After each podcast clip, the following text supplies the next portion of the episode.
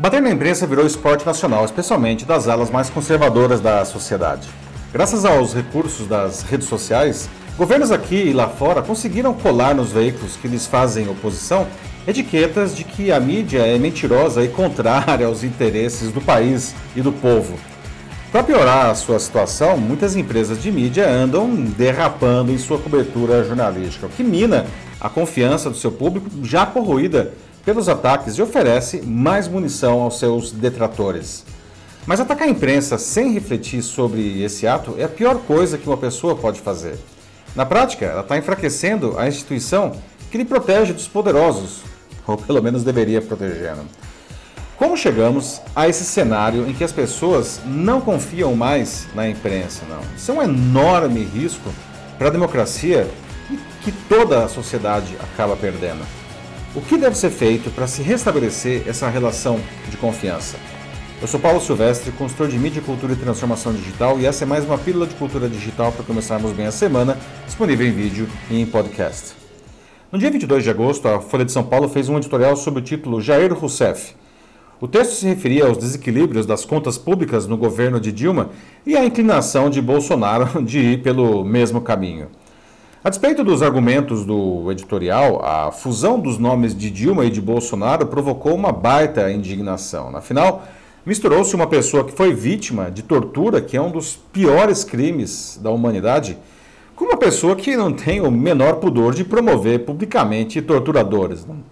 Isso provocou a reação de autoridades e de jornalistas, inclusive dentro da própria Folha. A crítica mais contundente veio em um artigo de Jânio de Freitas, um dos maiores nomes do jornalismo nacional, que não poupou o veículo. Não.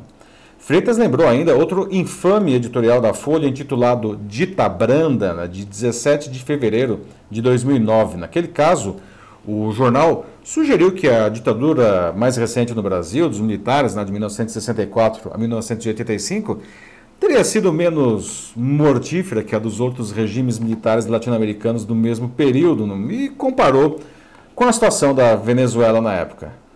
Ora, não existe ditadura boa, né? nem sequer menos pior. Não. Todas são horríveis por definição, pelo simples fato que eliminam direitos fundamentais da sociedade. Da mesma forma, não dá para misturar em um mesmo saco Jair Bolsonaro e Dilma Rousseff por semelhanças nos desequilíbrios das contas de seus governos. Né? E eu não estou aqui nem defendendo e nem atacando qualquer um dos dois, tá? Não se pode relativizar a importância da vida e da liberdade, assim como não se pode tentar agradar todo mundo. Quem tenta agradar todo mundo não agrada ninguém. Né? Esses são apenas alguns exemplos de mancadas que veículos de comunicação podem cometer e cometem. Né? Ao fazer isso, eles afugentam seu público, perdem seu apoio e oferecem argumentos para aqueles que querem o fim de uma imprensa livre e forte porque acham que ela só os atrapalha. Não? Todo governo gostaria de ter uma imprensa dócil e que sempre o enaltecesse, mas se um veículo de comunicação fizer isso, não é jornalismo, é relações públicas. Não? Um dos argumentos da turma, seja conservadora, seja progressista, que ataca a imprensa, é dizer que os veículos de comunicação mostram tudo que os governos fazem de errado e não mostram o que eles fazem de bom. Só que isso daí é uma falsa polêmica. Entre as funções de uma imprensa séria estão informar e formar o cidadão. Né? Deve protegê-lo dos interesses de grupo de poder, seja ele político, econômico ou ideológico. Deve fiscalizar o poder, sempre.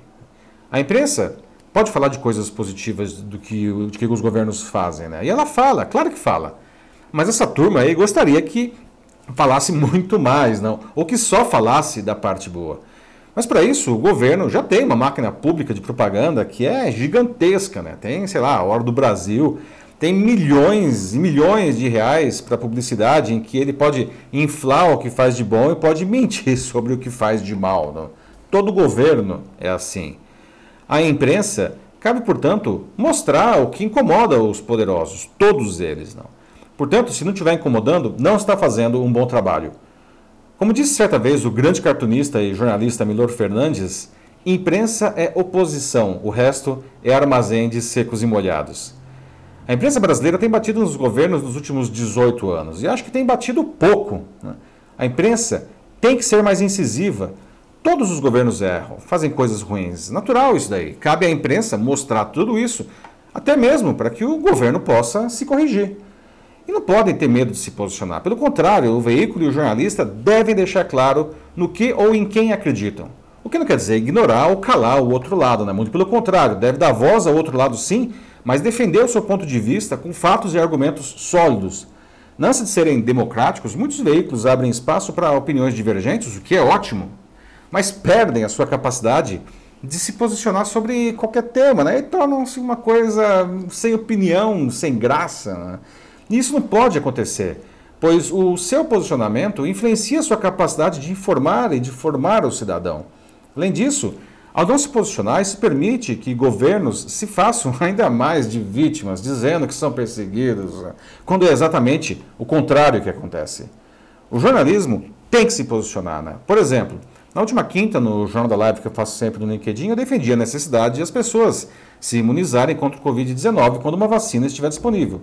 Usei argumentos da ciência justificando por que, que isso é essencial e também expliquei por que algumas pessoas não querem se vacinar. Eu demonstrei como o governo pode até mesmo legalmente obrigar a vacinação, se for o caso. Contei até o episódio da revolta da vacina que aconteceu no Rio de Janeiro em 1904, naquele ano, a população se recusou a tomar a vacina contra a varíola e o governo da época acabou recuando da obrigatoriedade, mas isso matou 6.400 pessoas só na cidade do Rio de Janeiro quatro anos depois.